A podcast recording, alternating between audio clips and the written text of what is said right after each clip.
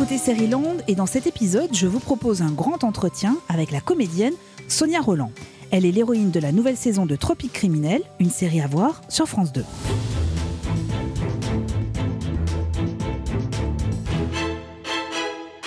Je m'appelle Eva et je rentre de voyage. Je viens de passer 410 minutes en Martinique. Oui, un voyage par écran interposé évidemment, mais qui m'a offert un bain de soleil et de couleurs chatoyantes. Qu'importe si dans la série en question, Tropique criminel, les victimes se ramassent à l'appel.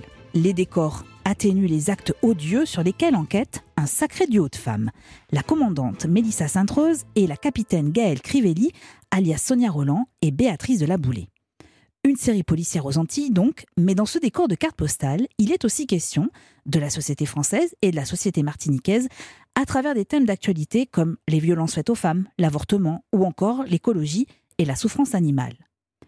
Comment Sonia Roland a construit son personnage de super flic ultra sportive Qu'a-t-elle envie de nous raconter à travers ses histoires? Que pense-t-elle de la représentation de la diversité sur nos écrans? Elle, qui en mai 2018 sur les marches du Festival de Cannes, tendait le point avec 15 autres comédiennes noires et métisses et un mot d'ordre Noir n'est pas notre métier. Réponse avec Sonia Roland. Land, épisode 50. Bonjour Sonia Roland. Bonjour Eva. Merci infiniment d'avoir accepté notre invitation, donc à l'occasion de la diffusion de la deuxième saison de Tropique Criminel sur France 2. Alors on va revenir en détail sur ces huit nouveaux épisodes, mais est-ce que vous vous souvenez du jour où vous avez découvert ce personnage de la commandante Sainte-Rose? Oui, euh, quand Thierry Sorel, euh, le producteur de, la série, m'a envoyé euh, les scénars, les quatre premiers épisodes, et là j'étais mais vraiment conquise parce que je me disais voilà le rôle que j'attendais parce que je m'étais juré que si je revenais dans un rôle récurrent dans une série, il fallait que bah, il fallait que ça dépote quoi. Et euh, là le personnage était euh, voilà, c'est une commandante euh, de police, la crime, mais qui ne connaît rien de sa créolité. Déjà, c'était un sujet que j'avais envie d'aborder. Elle arrive aux Antilles, elle ne connaît pas les us et coutumes. Ça, c'était intéressant à jouer en tant que comédienne. Et en plus, elle est maman de deux ados un peu retors. Et elle doit faire face à une ado euh, qui veut pas grandir non plus, qui s'appelle Crivelli, euh, qui est la capitaine. c'est son adjoint. Cette capitaine Crivelli qui lui donne du fil à retordre, quoi. Et vous saviez tout de suite que c'était donc pour vous. Est-ce que le Thierry Sorel, donc le producteur, savait que c'était vous aussi ou vous êtes passé par euh, l'histoire complexe des castings pour euh, décrocher un rôle? Non, si j'ai bien compris, en fait, Thierry avait ce projet depuis un moment. Euh, dans, dans, ses placards. Et en fait, euh, on a fait une intervention avec euh, Aïssa Maïga et les 15 autres comédiennes qui ont écrit le livre Noir n'est pas mon métier. Et cette intervention chez France Télévisions a donné envie à Thierry d'accélérer ce projet de Tropique criminel. Et en fait, il m'a proposé le projet parce que justement, il était question de d'interpréter des personnages qui enfin qui faisait partie de la vie, quoi, qui faisait partie de notre de notre société, euh, euh, mettre un peu plus à l'honneur euh, la diversité, mais de manière intelligente, pas forcément sous forme de prétexte. Ouais, c'est voilà, c'est pas un pré... voilà. Le prétexte, c'est la Martinique. Le prétexte, c'est alors il y a des enquêtes évidemment, mais il y a quand même un, ce fil rouge qu'on suit de la vie de tous ces personnages et, et on s'y attache pour ces raisons-là aussi. On va y revenir en détail. C'est un rôle très physique. Je ne veux pas et je ne peux pas spoiler, mais vous ne cessez de faire des footings sur la plage. vous n'hésitez pas à asséner quelques coups euh, au malfrat. Vous boxez. Je boxe. Voilà. Le dernier épisode est très éprouvant physiquement. Hmm, on n'en dira pas plus. Comment on se prépare physiquement à un tel rôle? J'avais déjà ça dans le sang. Hein. Objectivement, euh, déjà dans la série Léa Parker, j'avais déjà fait mes preuves, disons, avec les cascades que à presque tous les épisodes. Euh, non, en fait, j'aime les rôles physiques. Après, euh, c'est vrai qu'il faut rester quand même cohérent. Euh, c'est une commandante de police, mais euh, il, il, fallait, et je l'avais demandé aux auteurs, qu'on garde ce côté physique, ce côté un peu badass qui sommeille en elle, pour que justement ça donne un peu plus d'aspérité au personnage, que ça donne du relief, quoi. Nous allons revenir sur les conditions de tournage, mais je le disais en introduction, Tropique criminel, c'est aussi une série reposant sur un duo féminin que vous formez avec votre capitaine Crivelli. Extrait de l'épisode 2, vous êtes devant le commissaire, il veut vous retirer l'enquête car votre fille est concernée par ce dossier.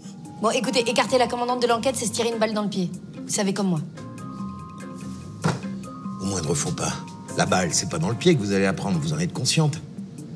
J'assumerai. Putain. C'est. Mais comment vous faites pour garder votre calme dans une situation pareille? Je suis une femme. Oh, ça y est, ça recommence. Alors je vous préviens. Si Si le nom de votre fille apparaît sur le moindre dossier, même en tout petit, bas de page, vous sautez, compris? Est-ce que Tropique Criminel serait une série féministe? C'est souvent la question qu'on nous pose. Oui, oui. Je pense que on, on- on représente, euh, Gaëlle et moi, deux femmes bien dans leur époque, euh, bien dans leur euh, personnalité, euh, qui font face un peu à la misogynie d'un commissaire un peu, un peu vieux, vieillot dans sa façon de penser. Ça peut se qualifier de féministe, mais alors c'est vraiment les auteurs qui le sont. Pour le coup, ils ont imposé deux personnages comme ça, puissants, forts, qui balayent tout- toute forme de cliché en fait. C'est en ça que c'est un peu plus moderne finalement. Dans Mais c'est ça qui vous intéressait aussi à Ah interpréter, j'imagine. Ouais, C'était un rôle de femme euh, affirmée, euh, qui a pas peur de la concurrence avec les hommes, dans Mm. un univers effectivement assez masculin, qui Mm. est en plus celui de la police. Exactement. Mais surtout, il y a le ton, ce, ce ton complètement décomplexé qui me plaisait. Déjà à la lecture, et puis euh, nous, on a mis notre grain de sel aussi avec euh, Béatrice. hein. Ah oui, alors comment ça se passe? Parce qu'on a l'impression que c'est quand même très écrit. Mm. Quel est votre degré euh, de capacité et, et de possibilité de- d'improviser euh, Mhm. ou de, de travailler euh, effectivement avec les auteurs et avec euh, la- le réalisateur sur euh, du personnage On nous laisse vraiment beaucoup de liberté. Moi, j'appelle les auteurs tous les, tous les jours hein, quand euh, j'ai un doute euh, euh, concernant ne serait-ce qu'un dialogue, parce qu'il y a des dialogues, on, sait qu'ils appartiennent à, à- Il y a une façon de parler qui appartient vraiment à Mélissa, une autre à Gaëlle. Donc, quand on a un doute, on appelle tout simplement les auteurs pour dire qu'on pense que ça serait beaucoup mieux que ce soit Béa qui dise ça et pas moi. Mais on souffle aussi des idées aux auteurs. Moi, par exemple, il y a comme vous avez découvert la série, il y a, il y a- il y a une confusion qui naît entre le personnage de Valentin euh, Papoudov, qui donc joue Phil, euh, le, Le médecin légiste. Voilà, le médecin légiste, qui pense que Mélissa est amoureux d'elle, et de lui, pardon. Et du coup, ça, c'est un truc que j'avais soufflé aux auteurs. Euh, Je trouvais que c'était drôle euh, que ce personnage puisse le, euh, vivre cette confusion, vivre euh, un cette petit cette peu de- d'érotomanie, Ouais. ouais, tout à fait. Mais qui sert à deux fils rouges euh, avec humour sur euh, les, les huit épisodes, hein, parce qu'il y a Mm. Beaucoup d'humour, il faut le dire, hein, Il y a criminel, d'humour, ouais. à travers Un humour transpire. complètement décomplexé d'ailleurs. ouais, et dans la bouche de deux femmes, euh, c'est toujours un peu étonnant. Parfois, on se permet vraiment de dire des choses. D'ailleurs, je, pense- je pense sincèrement que pour une troisième saison, on pourra même euh, mettre un cran de plus. hein. Vraiment, les, je, je- je vois les retours euh, des journalistes, ils sont super euh, euh, étonnés, mais, euh, mais très contents quand même, parce que c'est un peu libératoire aussi pour le, pour le spectateur finalement. Donc, une info, c'est qu'il y a une saison 3 qui sera en préparation. Mhm. J'utilise même pas le conditionnel. hein. On va dire non, oui. elle est en prépa et de toute façon, elle est écrite. hein. Ouais. Mais maintenant, bah, on, attend, euh, on attend les résultats aussi. hein, de- Mais ce de que vous dites aussi euh, à, à travers ça, c'est que votre personnage a beaucoup évolué entre la saison 1 et saison 2. Et au sein même de cette saison 2, c'est qu'on on voit ce personnage de Mélissa Sainte-Rose vraiment se, se libérer, Mm. être un peu décomplexé Ouais. et un peu prendre le pli Mm. du personnage qui paraît un peu plus faux-folle, qui Ouais. est, euh, qui est euh, Crivelli. Ouais. C'est un peu ça C'est aussi ça que vous aviez, dont vous aviez envie? Oui, parce que j'avais un peu peur de rester euh, enfermée dans un personnage euh, corseté comme dans la première saison. C'est vrai que Mélissa fait face à plein de nouveautés. Elle arrive sur une île qui est pas forcément la sienne parce qu'elle l'a quittée à 4 ans. Elle ne connaît rien de ses origines créoles. Elle connaît encore moins les us et coutumes que Crivelli connaît très bien et avec lequel elle joue vachement pour, euh, pour la déstabiliser. Et puis en plus, elle fait face aussi à, à, ces deux ados euh, qui sont pas très heureux d'arriver là euh, de manière un peu précipitée, quoi. Donc ça fait d'elle un personnage corseté parce qu'il qu'il- il faut qu'elle fasse front en fait, toute seule, face à plein de choses inédites. Et donc, dans la deuxième saison, ce qui est intéressant, c'est que comme Crivelli s'est absentée pendant six mois, elle est partie en mer suite à un burn-out, Mélissa a eu le champ libre pour pouvoir Elle a euh, pris sa place, Voilà, ouais. exactement. Elle, elle est dans son environnement. D'ailleurs, on sent qu'elle a une complicité avec euh, Aurélien, euh, qui est le lieutenant euh, Charlery, qui est, qui est aussi le meilleur ami de Gaëlle, euh, qui quand elle revient, elle se rend compte qu'il y a une complicité qui est née. Ben, alors, elle a plus vraiment de place. Elle cherche sa place, et c'est ça. Donc, ça crée des situations comiques qui vont se développer durant toute la saison 2. Mais on va voir naître quand même entre ces deux personnages une, une vraie complicité. Oui, une relation vraie très forte. complicité. Ouais, Ouais, ouais. ouais, ouais, tout à fait. relation très forte. Alors, c'est ce que j'allais vous dire. Tropique criminel est, est construit comme beaucoup de séries euh, policières actuelles, c'est-à-dire que chaque épisode repose sur deux histoires en parallèle. Il y a celle de l'enquête, Mhm. une affaire par épisode, et donc celle qui est relative au personnage. Mhm. Euh, vous êtes donc une maman divorcée, vous avez deux enfants, Lucas et Chloé. Et Chloé, elle a des convictions, et c'est peu de le dire.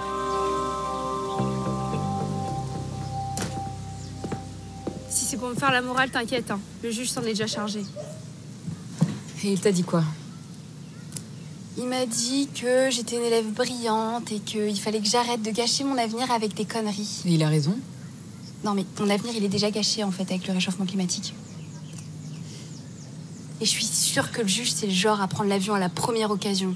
Ah, et brûler une voiture, tu penses que c'est bon pour ton bilan carbone? Ah, et aller travailler avec une voiture de sport, tu crois que c'est mieux? T'es hors sujet là. De toute façon, t'inquiète. Il m'a donné 30 heures de travaux d'intérêt général. J'aurai le temps de faire mon autocritique. Mais merci. Écoute Chloé, c'est bien que tu t'engages. Moi j'en suis fière.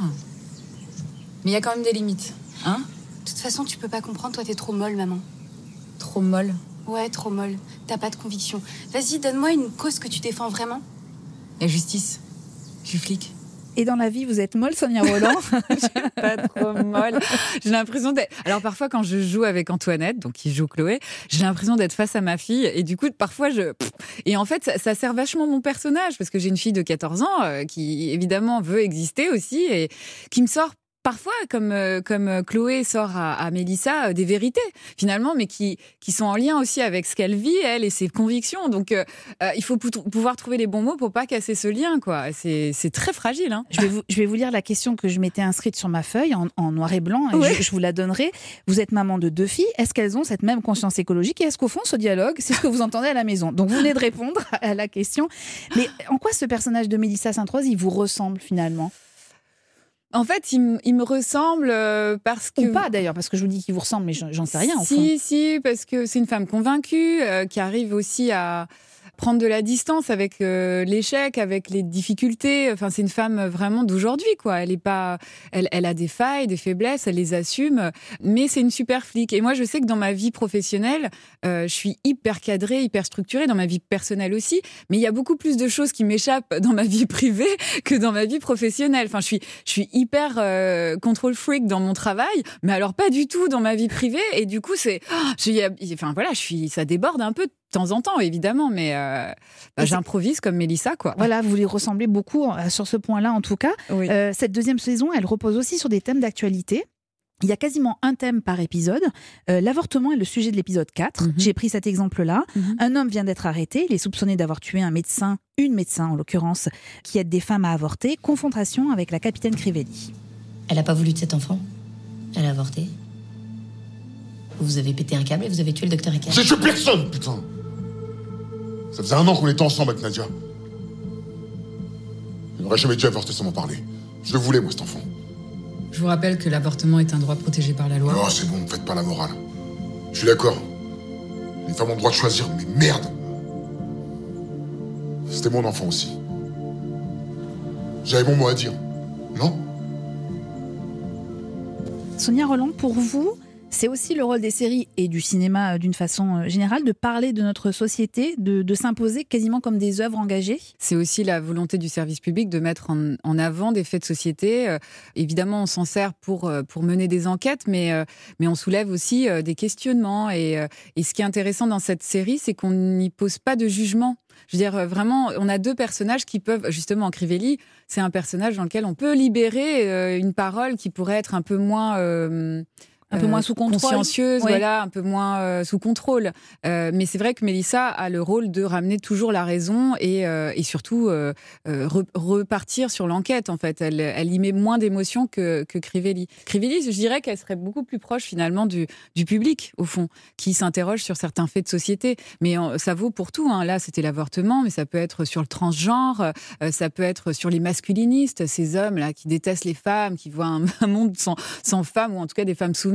Enfin, on, est, on aborde pas mal de sujets à travers cette saison, des sujets touchy, mais avec en y posant un regard plutôt juste et en, en replaçant le curseur là où il doit être. Avec aussi une autre dimension, parce que j'aimerais qu'on écoute un autre extrait de ce même épisode qui évoque l'avortement. Au poids de la religion, c'est hyper important. Les gamines de 15-16 ans, elles peuvent pas parler de sexualité avec leurs parents. Résultat, elles tombent enceintes comme ça. Mais non, mais c'est vrai. Il y a deux fois plus de femmes qui veulent avorter ici qu'en métropole. Vous vous rendez compte ou pas? Pour les pro-vie, une nana comme Johanna Ecker, c'est le diable. Mais dis-lui, toi, elle me croit pas, là. Toi, t'es son chouchou. C'est aussi ça, Tropique criminel, c'est une photographie de la société martiniquaise. Oui, oui, oui. Et puis plus globalement de la société en- dans, sa, dans sa, son universalité, disons, parce que finalement, euh, quand on regarde ce qui se passe chez les Espagnols ou ailleurs, euh, on est en train de reculer sur des, sur des, euh, ce qui nous semblait acquis, puisque les femmes se sont battues pour, pour, acquérir cette liberté-là. Mais quand on voit ce qui se passe en Martinique, c'est aussi le poids de la religion, comme elle le dit Crivelli à travers ses propos. Mais c'est en ça que c'est un intéressant la manière dont nous, on, essaye de l'aborder. Euh, les auteurs ont été très intelligents, en tout cas, dans l'approche. Alors, est-ce que sur place, vous avez senti ce décalage entre la Martinique et la métropole, au, point que hum, peut-être les Martiniquais sentent un sentiment d'abandon, ressentent un, un abandon de la part de la métropole? Est-ce que vous l'avez senti pendant le tournage? En tout cas, sur des questions comme celle-là, euh, je suis pas allée voir la population pour savoir comment ça se passait réellement. Je, je fais confiance quand même au travail des auteurs et au travail, euh, disons, d'investigation, parce qu'ils travaillent aussi avec des auteurs sur place, hein, euh, donc ils se nourrissent de la culture euh, martiniquaise. Mais ce qui est sûr, c'est que oui, ce sont des sujets qu'on aborde euh, de manière très délicate, parce que c'est encore des sujets qui, qui, qui persistent, quoi, et qui n'arrivent pas à trouver euh, euh, de réponse pour le moment, en tout cas euh, en Martinique. Mais en France aussi, hein, finalement, Oui, en métropole aussi. on est bien hein, on est en train de, Ouais, de- ouais. de faire vraiment un pas en arrière sur ces questions-là. Euh, ça, ça interroge quant à l'avenir euh, de, de, de certaines jeunes filles euh, qui sont complètement paumées, seules, face à des questions. et, et on le met en avant d'ailleurs dans cette série. Il y a une jeune fille que, dont les parents poussent cette jeune fille à garder l'enfant, alors qu'elle, non, elle veut, enfin, elle sait qu'elle a fait une erreur, qu'elle elle essaye de de comprendre comment s'en débarrasser euh, de cette erreur, hein, en tout cas. Oui. Voilà, mais euh, c'est ouais, c'est des sujets très délicats. Très délicats. On essaye de les aborder avec intelligence, en tout cas. On parle de la Martinique depuis le début. Euh, dans quelles conditions s'est déroulé le, le tournage? Parce qu'on était en pleine pandémie, c'était Mhm. au mois de juillet dernier, donc Mhm. c'était entre deux confinements en fait. Ouais, ouais, ouais. Comment en, ça s'est en fait, on devait tourner au mois d'avril, et puis euh, par chance, euh, on a eu le feu vert. Mais on a eu quoi trois semaines pour se préparer à ce départ. Et puis euh, donc on, est on est arrivé dans une période pas forcément favorable au tournage parce que c'est la période tropicale. Donc il faisait humide chaud. Euh, moi j'ai attrapé la dingue. Euh, je suis tombée malade euh, à cause d'un petit moustique qui a décimé presque la moitié du tournage hein, parce que même le réalisateur est tombé malade. Mais euh, mais on a réussi ce pari là et, c'est incroyable qu'on ait pu le faire entre deux confinements quoi. Vraiment. Alors, est-ce qu'il a été question à un moment donné d'intégrer, alors euh, soit dans le scénario ou euh, en tout cas à l'écran, d'intégrer euh, la Covid dans la narration? Vous en avez parlé Alors, ou pas? Je pense que c'était trop tôt pour pouvoir le faire. Alors, je ne sais pas si on va le faire. Euh, ça, c'est vraiment une question euh, que je pense que toutes les productions se, se posent. Euh, je sais que ça se fait dans pub, mais en, dans la fiction, pour le moment, je ne suis pas certaine qu'on l'aborde. En tout cas, nous, on a envie de faire rêver les gens aussi. Eh oui. La Martinique, pour le moment, euh, ne vit pas vraiment la même situation que nous, hein, euh, sanitaire. C'est-à-dire que là, euh, les restos sont ouverts. Enfin, j'ai eu encore une copine hier au téléphone. Elle me dit, euh, nous, on va à la plage, les restos sont ouverts. Ils ont même pu faire le carnaval. Euh, Je déteste. oui, moi aussi, parce que je suis à Paris là pour le moment. Mais, J'ai j'ai euh, cru comprendre que le tournage avait quand même été très physique, parce qu'avec cette histoire de décalage, c'est quoi? C'était levé 4 heures du matin? Ouais. Pour des histoires de lumière, Oui, euh, c'est oui, ça oui. Bah, parce qu'on n'est pas dans la même période euh, saisonnière. Mais euh, ce qui a été important, en tout cas, c'est que nous, les mesures sanitaires ont été respectées. On n'a pas eu de cas de Covid. On s'en est très, très bien tiré. Ça a été quasiment miraculeux de pouvoir terminer le tournage dans les conditions qui étaient les nôtres, entre la météo et puis les conditions sanitaires. Mais en tout cas, ouais, c'est un beau pari. Ce qui est vraiment euh, important aussi, c'est que ça se tourne en Martinique, dans une, euh, sur une île où il n'y a pas de série. C'est la première série qui se tourne là-bas. Donc vous imaginez aussi ce que ça génère comme économie sur place, euh, ce que euh, ça développe euh, comme talent aussi. Parce que là, on en revient en parler. encore à la question de On la diversité, parler, mais bien sûr. ah, voilà, une série qui propose mille visages, mille possibilités, euh, une distribution folle et de rôles gratifiants pour des, des, des- des talents qui n'en avaient certainement pas, euh, des projets comme ça. Donc moi, je suis très heureuse. hein. Enfin, Et, et c'est un super projet. et ça donne évidemment envie de partir, hein, parce que c'était ce que je voulais quand même vous dire, c'est que je Eh vous ben, ai quand même besoin de voyage, je le Voilà, sens là. voilà, parce que c'est quand même maintenant, non mais il faut, euh, je, je- je le dis sérieusement, mais c'est absolument magnifique. Ouais. En plus, chaque épisode est sur un lieu différent la Oui. Martinique, donc on a envie d'aller au moins huit fois euh, dans, huit endroits différents. On n'a qu'une envie, c'est de partir, Ouais. d'aller boire un petit verre aussi sur euh, un des restos de plage que vous mettez en avant. Mais bon, on est coincé. J'aimerais quand même qu'on écoute un dernier extrait de cette deuxième saison. Épisode 3, vous allez comprendre le sujet, la place des femmes dans cette société patriarcale. Vous êtes face à une femme qui dirige une romerie et elle est soupçonnée d'avoir tué son mari. C'est une femme, noire, commandante. Comme moi, vous avez dû vous battre pour arriver à ce poste. C'est pas comparable. Vous avez jamais accusé à tort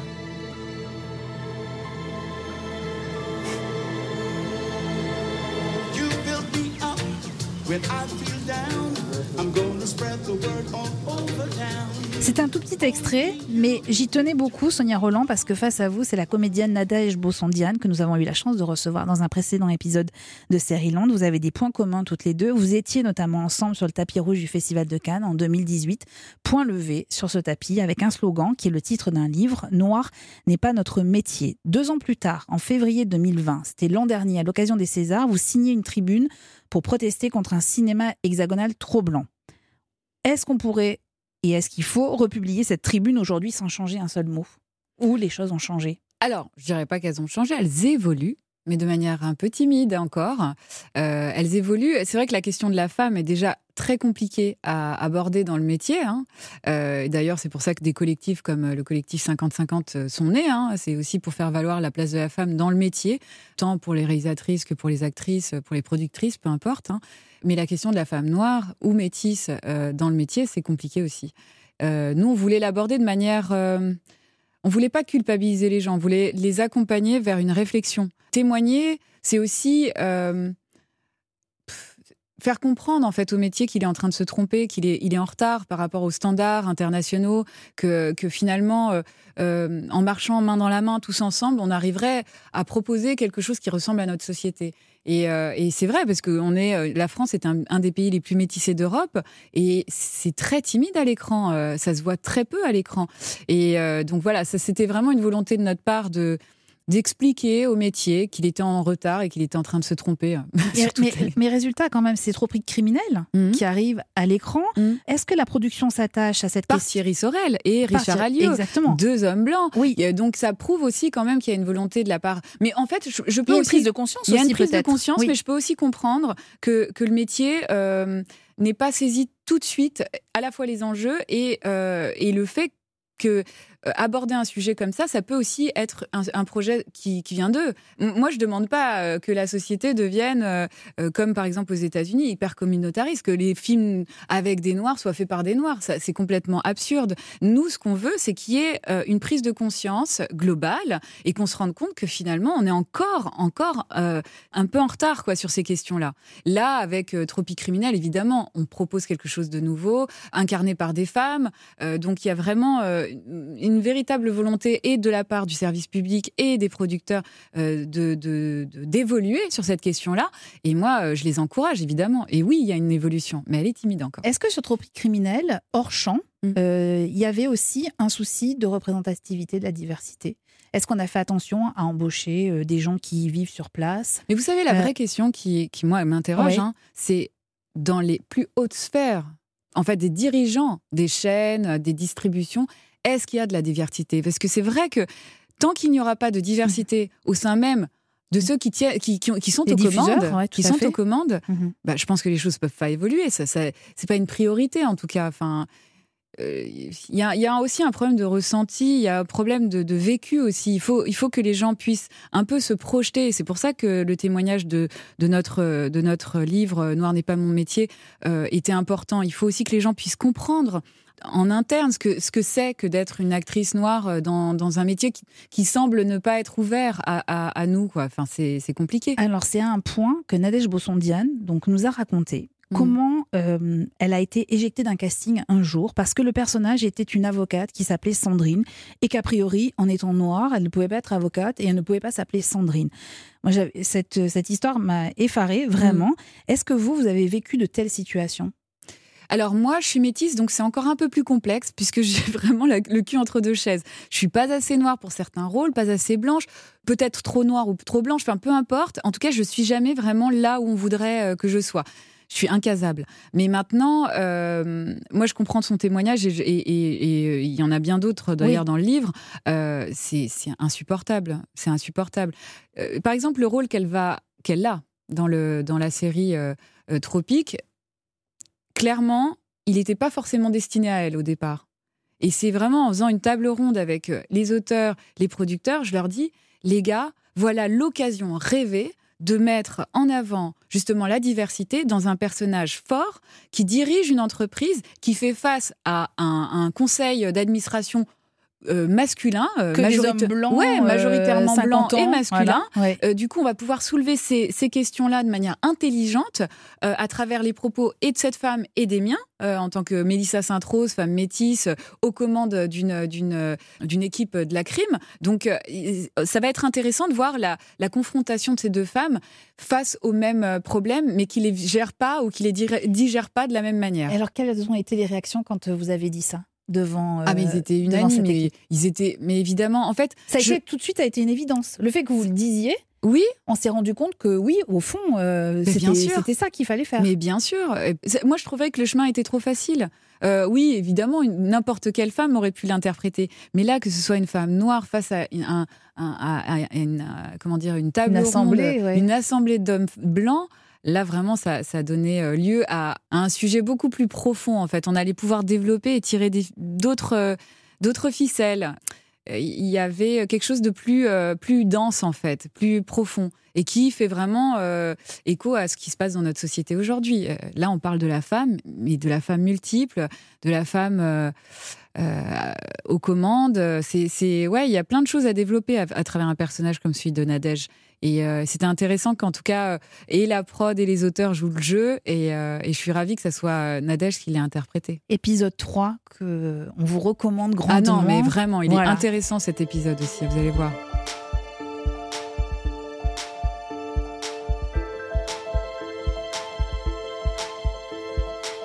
Je voulais qu'on revienne sur les États-Unis justement parce que l'Académie des Oscars a changé son règlement pour Mhm. qu'un film soit éligible à un Oscar. euh, L'œuvre doit remplir deux conditions sur quatre critères qui ont été euh, établis, à savoir que euh, les groupes sous-représentés au cinéma, que sont les femmes, les minorités ethniques, les personnes LGBTQ+, doivent être présentes dans l'équipe à l'écran, doivent être présentes hors de l'écran, mais aussi dans les campagnes de publicité et bénéficier, alors là je suis tombée par terre de la formulation, mais doivent bénéficier des mêmes avantages que les autres salariés. Je ne comprends pas cette phrase. Ah oui. Voilà. Est-ce que vous pensez que la France doit se mettre au diapason des Oscars? Ben, en fait, ce qui, est- ce qui serait vraiment dommage, c'est que la France euh, copie un modèle qui n'a pas forcément la même histoire. La même histoire. En fait, la France n'a pas la même histoire que les États-Unis. Euh, on a été un pays qui a accueilli une diversité hallucinante de gens euh, qui, euh, à l'époque, par exemple, des droits civiques, fuyaient les États-Unis et, et trouvaient refuge en France. Mais on n'a pas su exploiter ce- ce- ces opportunités-là. On n'a pas su mettre en avant, peut-être par excès de pudeur ou j'en sais rien, ou de, de bien-pensance à la française, euh, on n'a pas su exploiter ce, ce- ce vivier de talent, de diversité et tout ça. Et, et- et c'est là où on s'est mis un tout petit peu en retard par rapport aux Américains. Moi, je voudrais pas qu'on qu'on Qu'on copie- des règles, quoi, c'est ça Oui, non, mais qu'on copie les Américains sous- sous prétexte que euh, ça fonctionne chez eux et pas chez nous. Non, en fait, ce qui fonctionne chez eux ne peut pas forcément fon- fonctionner chez nous. Ce qui serait intéressant quand même, c'est qu'on on note que les quotas, les quotas malgré tout, ont permis de banaliser euh, l'arrivée de, nouveaux visages euh, à l'écran. Nous, en France, on est, on est en droit quand même de se questionner sur est-ce qu'il faut imposer des quotas ou pas pour que les choses avancent vraiment ou est-ce que on fait confiance, comme euh, Thierry Sorel est en train de le faire avec, euh, euh, ou même France Zobda ou d'autres hein, Il y a d'autres producteurs qui le font très bien. Mais est-ce qu'on peut essayer de leur faire confiance à ces gens-là qui le font de manière hyper intelligente, euh, sans forcément mettre l'accent sur la question culturelle, qui justement impose de la diversité, mais de, de, de manière intelligente, comme la société le fait aujourd'hui? C'est juste que il faut qu'il y ait une représentation euh, de notre euh, de, de la population française tout simplement. Nous, on est une, une société beaucoup plus métissée que les Américains. hein. Pardon, hein, mais ils sont vachement plus communautaires que nous. Ils défendent, disons, leur communauté de manière plus, enfin. C'est pas comme en France Ouais. en fait. C'est pour ça qu'il faut qu'on fasse attention de pas forcément reproduire le modèle américain. Mais c'est vrai qu'il y a des choses qui ont fonctionné chez eux, qui ont permis aussi de, de faire euh, émerger des talents. Est-ce que nous, il faudrait qu'on, enfin, moi je pense qu'il faut qu'on s'interroge sur la, la manière dont on doit faire émerger cette diversité une fois pour toutes. hein. Alors, je voudrais juste qu'on finisse avec les États-Unis parce qu'il y a euh, une histoire qui m'a qui m'a choquée. Euh, les- il y a quelques jours, on a appris les nominations euh, aux Golden Globes. Mm. Les Golden Globes, il y a la catégorie euh, cinéma, puis il y a la catégorie série. Mm. Et il y a une série qui a été totalement oubliée. Je ne sais pas si vous l'avez vue. Elle s'appelle I May Destroy You Mais oui. de Michaela Cole, qui est une, une série oui. extraordinaire. Alors ça, j'ai pas compris non plus. On est d'accord. Elle a reçu tous les louanges de la presse internationale. Ouais. C'est l'œuvre d'une femme noire Qui est Aucune- magnifique d'ailleurs. qui est magnifique Ouais. et qui a aucune nomination. Non, mais ce projet est magnifique et je ne comprends pas qu'il n'ait eu aucune nomination au profit en plus de Emily in Paris qui pour moi, euh, pardon, hein, mais euh, c'est peut-être parce qu'on est français, mais euh, qui, qui, est- qui est un peu trop. euh, En matière de représentation, là, on n'est on n'est pas bien là. Ah non, mais Hein, là, c'est pas pas la vraie France. C'est tellement éloigné de ce qu'on connaît de notre, enfin, de, de Paris, de, enfin, bref, euh, c'est une image très fantasmée quand même. hein. Non, mais c'est dommage parce que c'est ça qui crée encore plus de frustration et encore plus de confusion et encore plus de, de, de- euh, ouais, je sais pas, c'est euh, de colère en fait, très clairement. hein. C'est ce qui nourrit la colère. Il y a quelques jours, Sonia Roland, Paris Match vous consacrait un article et j'ai été stupéfaite de l'introduction. Je voudrais juste vous la lire. Vous y êtes présentée comme Miss France 2000. Mhm. Ça, je pense que vous avez l'habitude. Mais il est écrit ensuite Première reine rayonnante de beauté de ce nouveau millénaire, la jeune femme de 18 ans entre aussi dans l'histoire en devenant la première Miss France d'origine africaine. Mhm. Est-ce que, encore aujourd'hui, on vous ramène systématiquement à cette origine? Alors, vous savez quoi? Moi, objectivement, j'ai aucun souci avec ça. Oui, c'est moi, qui- moi qui suis plus Non, choquée mais, que vous. Mais je comprends aussi parce que euh, vous vivez dans un monde tout à fait ouvert. Et c'est normal que vous vous disiez, euh, ça doit être choquant pour elle. Moi, j'ai l'habitude. Quand je suis en Afrique, je suis blanche. Quand je suis en France, je suis noire. Euh, ce qui m'interroge plus sur notre société, c'est qu'on n'arrive pas à comprendre la notion de métissage. Le métissage, ça demande de la complexité. Et c'est vrai que quand on voit le traitement qu'on fait dans l'actualité de certains sujets, c'est vrai qu'on est tellement simpliste que amener la réflexion un peu plus globalement à l'universalité qui est la nôtre, d'ailleurs nos sociétés est quand même bien mélangée, euh, ben, c'est des sujets trop complexes. Euh, le métissage est un sujet complexe qu'il va falloir aborder à un moment ou un autre. hein. Et d'ailleurs, ça fera que ben on sera beaucoup plus détendu sur la question de la de la représentation. Moi, objectivement, euh, qu'on me ramène à mes origines, moi j'en suis fière, donc je suis très bien. Et en même temps, ça nourrit une curiosité qui peut paraître saine aussi, mais euh, celle qui nourrit euh, pour le coup les radicaux, les extrêmes et, et les fantasmes des extrêmes, là. de toute façon, je sais leur répondre, ça. C'est pas, c'est pas un problème. Moi, ce qui, ce qui m'inquiète, c'est qu'on commence à avoir peur de dire les choses. On commence de, de Oui, plus en plus à avoir vous peur avez raison. de nommer Oui. les choses. Euh, euh, ce qui m'interroge aujourd'hui, par exemple, dans notre société, c'est qu'on n'arrive plus pas à, dissocier. euh, par exemple, je, vais peut-être m'éloigner, mais quand Obama est devenu président, on l'a appelé le premier président noir. Bah non, il n'est pas noir, il est métis. Ça voudrait dire qu'on renie totalement une autre partie de ses, ses origines, euh, c'est-à-dire euh, sa mère, en l'occurrence, qui est blanche. Et ça, ça, ça, me- ça, ça, c'est quelque chose qui commence vraiment à, à m'insupporter en fait dans notre société, c'est qu'on ne sait pas mettre de complexité dans, dans le regard qu'on doit poser sur, euh, sur les choses aujourd'hui. Oui, vous avez tout à fait raison. C'est-à-dire qu'on va au plus simple, Mm. quitte à être simpliste. Exactement. Et euh, je m'interrogeais sur la façon dont on présentait les artistes quand vous venez euh, face à nous et Mm. quand on regarde un parcours. On a besoin, et c'est effectif, c'est. C'est- tous les jours, on a besoin de dire en une phrase Mm. qui est la personne en face de nous. Et je me suis dit, si on devait vous présenter euh, Sonia Roland, je- non mais je pourrais dire, long. non mais je, je peux dire simplement Sonia Roland, une Miss France devenue comédienne. Mhm. Je peux aussi avoir une autre lecture de votre parcours, de mon point de vue, Oui. et dire une jeune fille née au Rwanda ayant grandi en Bourgogne et qui a trouvé sa voie. Oui. Et vous, si vous deviez résumer votre vie en une phrase, vous diriez quoi? Justement en prenant en compte cette complexité-là. Eh bien, le parcours euh, improbable d'une jeune métisse française et rwandaise. à la rigueur, c'est pas grave, je m'en Ouais. fous. Non, mais je suis une jeune femme euh, multiple, encore une fois. Et cette multiplicité, c'est difficile de la décrire en, en une seule phrase ou en un seul mot. Mais en même temps, je comprends que ça soit complexe pour tout le monde. Honnêtement, euh, ça l'est déjà pour nous. Euh, qui sommes venus d'ailleurs ou qui venons d'ailleurs. Alors vous imaginez bien pour euh, quelqu'un qui s'interroge sur cette personne en question, c'est compliqué. Alors, à la télé, la prémisse, c'est un autre rôle qui a Ouais. été très important, et c'était une série pour M6. Vas-y, dis-le. Je suis chiante. Je suis nulle. Je suis, comment tu dis déjà, psychorigide? Léa, on se connaît depuis qu'on a 13 ans. Tu vas pas me dire que ton père te manque pas depuis toutes ces années.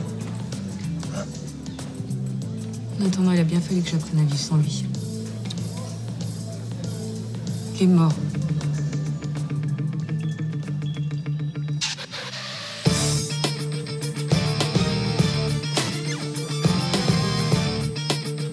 Léa Parker, 50 épisodes. Encore une fois, très physique, hein, on le disait tout à l'heure.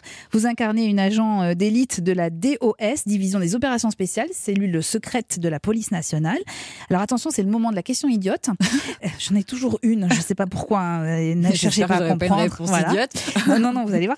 Est-ce que vous vous souvenez qui avait trouvé le nom de l'héroïne Léa Parker?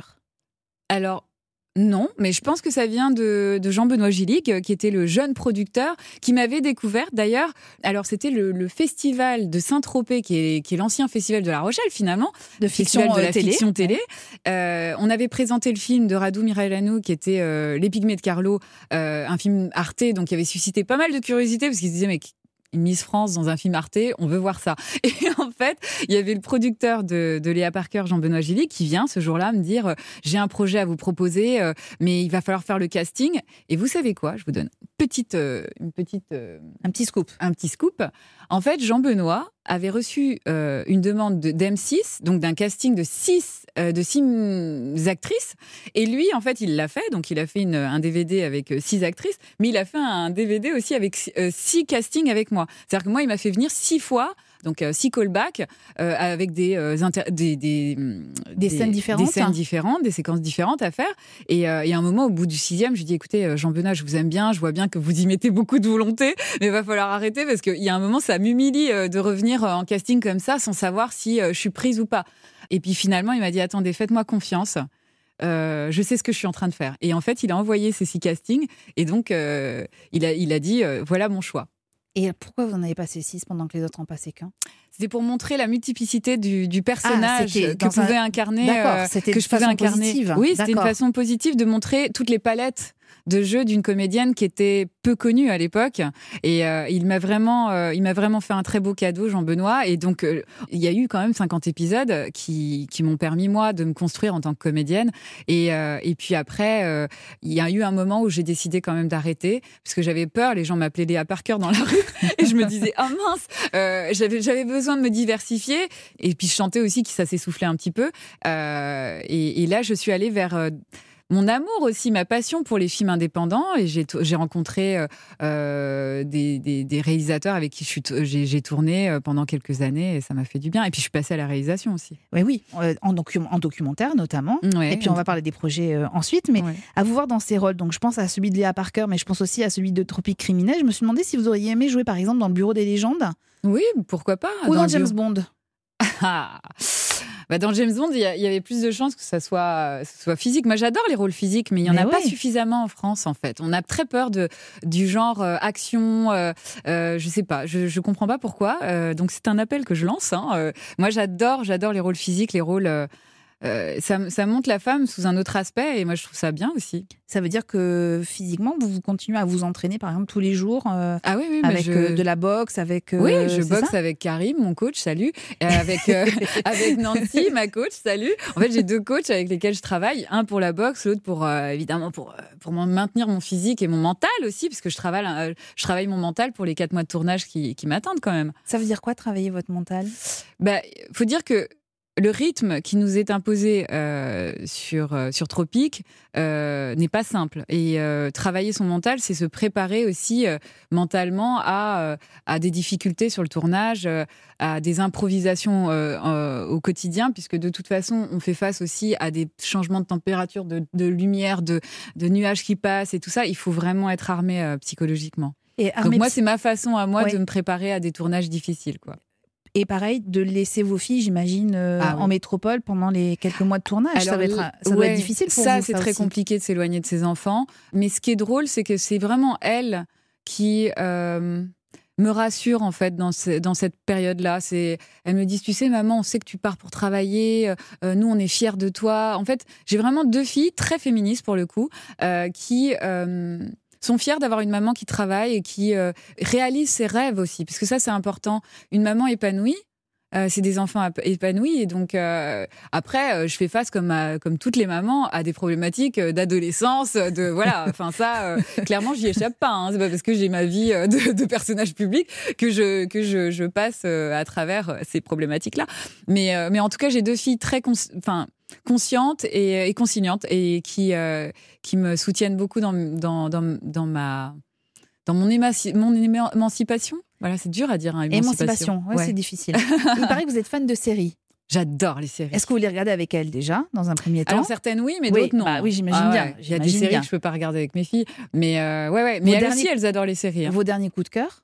Ça, c'est toujours la question un peu piège. Parce Non, c'est pas piège, c'est parce que j'en ai beaucoup en tête et puis je suis très éclectique. Mais j'ai adoré par exemple euh, The Night Off. Je sais pas si vous avez vu cette On série a euh, pas policière. parlé, ouais. Magnifique, je la recommande à tout le monde. L'intrigue est bien menée. Succession, j'ai beaucoup aimé. Mais évidemment, nous sommes fans de Succession vous dans êtes, fan Série de, Land. Ah, mais vous, bien êtes, sûr. vous êtes fan de Succession, mais j'adore cette série. oui. Elle est hyper bien menée. Il faut attendre encore un peu pour la saison 3. hein. Je suis au malheur de. Je Ouais. regrette de vous le dire. Oui, Ouais. je Avec sais. le Covid, là, ça a été un peu compliqué. Et bien dans un autre genre, j'adore Vikings, euh, Vikings. J'ai Sur adoré- Netflix Sur Netflix, j'adore euh, ah, mais les ça, je sais épopées, euh, pourquoi. Parce pourquoi que vous, vous rêvez d'être euh, d'être la femme, l'héroïne, de qui se Ragnar. bat tout le temps.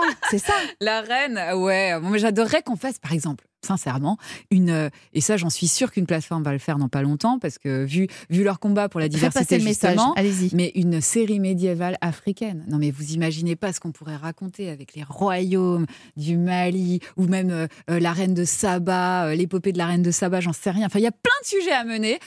Va falloir attendre un petit peu encore, parce que on est en France quand même. On est en- euh, franchement, j'espère qu'il y a des producteurs qui nous écoutent. Vous, leur- vous venez de leur donner quand même une bonne idée. Et surtout avec la diversité, on peut faire plein de choses. Le chevalier, le chevalier de Saint-Georges, euh, ne serait-ce que le chevalier de Saint-Georges, Joséphine Baker. Bougez pas, parce que vous avez un peu joué Joséphine Baker. Oui. On est d'accord. Ouais. C'était dans le film de Woody Allen, Oui. Midnight in Paris.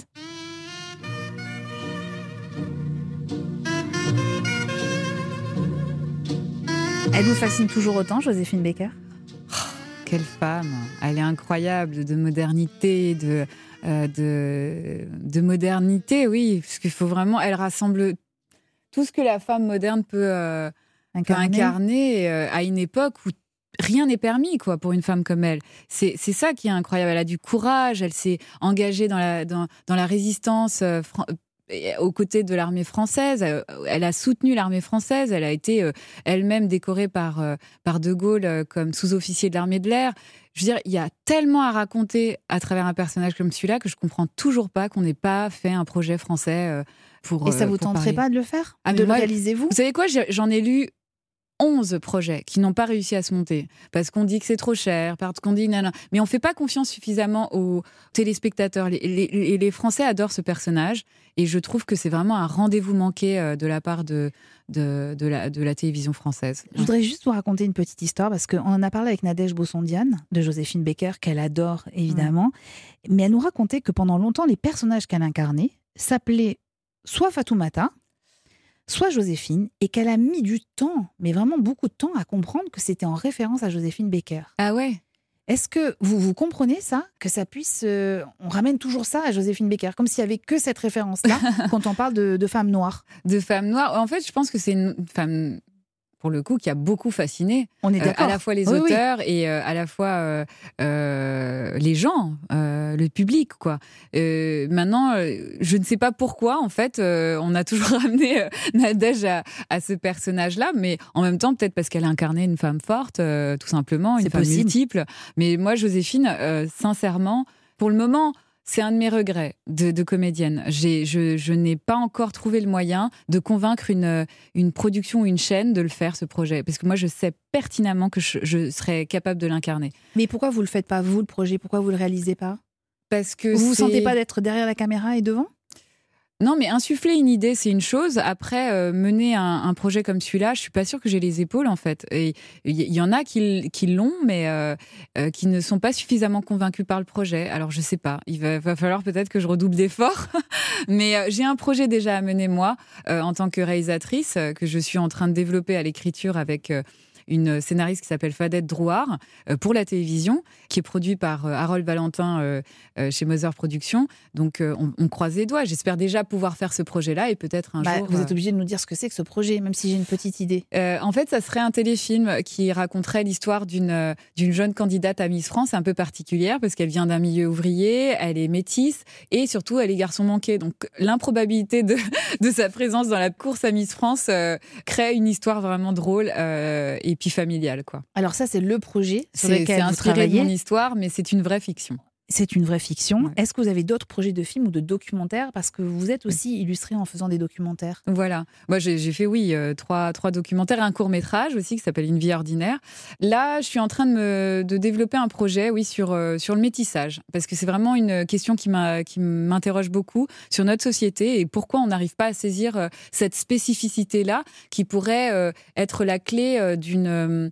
D'un apaisement en fait euh, dans le dialogue euh, sur les communautés en France parce que euh, moi ce qui me fait vraiment peur c'est qu'on on oppose les communautés pour le moment euh, sans comprendre qu'elles ont des spécificités et qui peuvent aussi nourrir finalement euh, euh, le grand autres, rêve français ouais. quoi Mhm. tout simplement il y a une défiance à l'égard du communautarisme que je comprends très bien euh, parce que moi aussi euh, ça me fait peur mais euh, il ne faut pas qu'il y ait de défiance à l'égard des communautés je crois que l'humain a toujours euh, fonctionné en clan euh, nous-mêmes, la France, on est une communauté à l'égard de la du monde, euh, à, l'échelle du monde. Donc, euh, il faut qu'on fasse très attention quand même à à, ne pas créer de division en fait là où, où, il ne devrait pas en avoir et, du coup ce sujet du métissage euh, et de cette société cosmopolite m'interroge beaucoup et j'ai envie d'en faire un, dév- un- un documentaire. Je suis en train d'y travailler. Alors, un documentaire sur un sujet complexe. j'ai du mal à faire des phrases, je suis fatiguée. Non, non, non, mais on est, on l'est tous. hein, c'est le mois de février. C'est pas comme si en plus on faisait plein de choses en ce moment pour nous,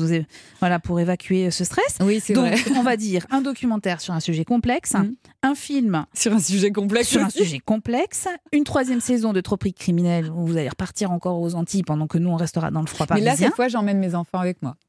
Ah, J'emmène mes vous voulez enfants pas avec moi. m'adopter Si, bah, je, je vous mets dans mes bagages quand vous Ah voulez. bah, alors moi je viens, il n'y a aucun problème. Et je rappelle aussi que vous êtes la fondatrice d'une formidable association, Maïcha Africa, association qui vient en aide aux enfants en Afrique et notamment au Rwanda, le pays où vous êtes né. L'objectif de l'association, je le rappelle, c'est la reconstruction et l'accompagnement matériel, scolaire, psychologique aussi, hein, Oui.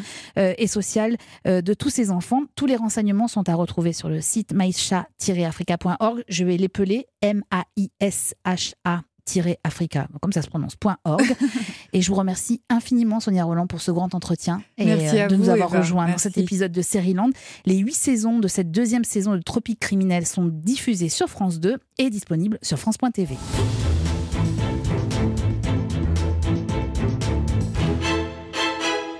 La semaine prochaine, deux nouveaux épisodes de Land vous attendent. Dans le premier, retour sur un phénomène, la série The Walking Dead et son cortège de zombies.